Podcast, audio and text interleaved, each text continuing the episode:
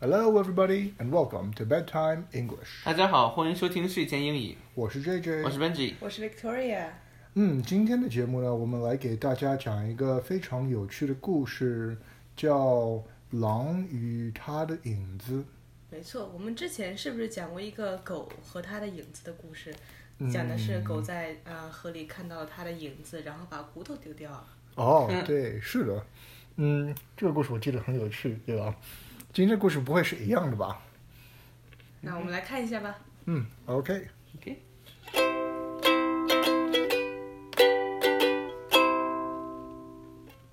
A grey wolf left his cave one evening in fine spirits and an excellent appetite.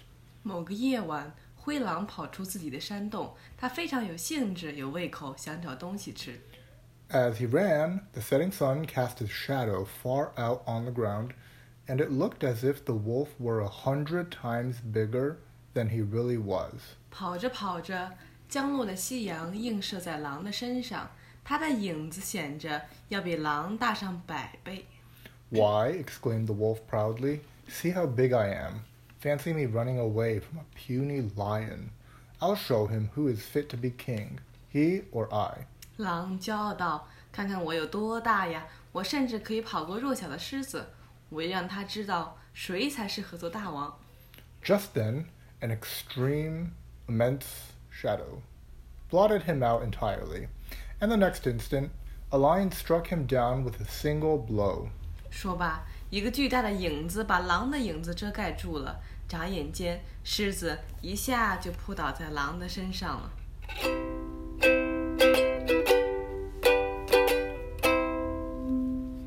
嗯，Alrighty，呃，那么我们来看看今天的重点语句吧。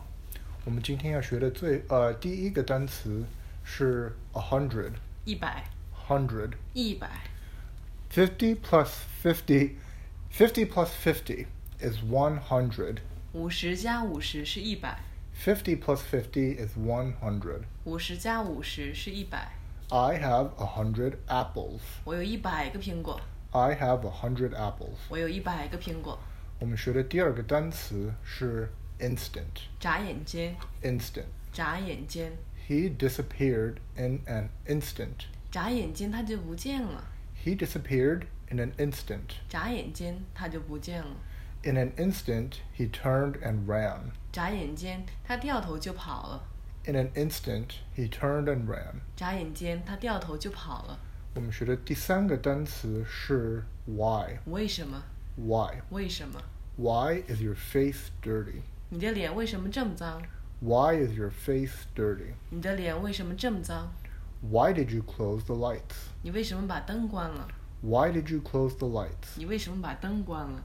我们今天学的第四个单词是山洞。呃、s o r r y the English word is cave. 山洞， Cave. 山洞， Who lives in that cave? 谁住在那个山洞里？ Who lives in that cave? 谁住在那个山洞里？ That cave is enormous. 那个山洞特别特别的大， That cave is enormous. 那个山洞特别特别的大，我们今天学的最后一个单词是 puny. 弱小， Puny. 弱小， That is a puny mouse. 那是一个弱小的老鼠， That is a puny mouse. 那是一个弱小的老鼠。 The puny squirrel ran up the tree. 弱弱小的松鼠爬上树了， The puny squirrel ran up the tree. 弱小的松鼠爬上树了。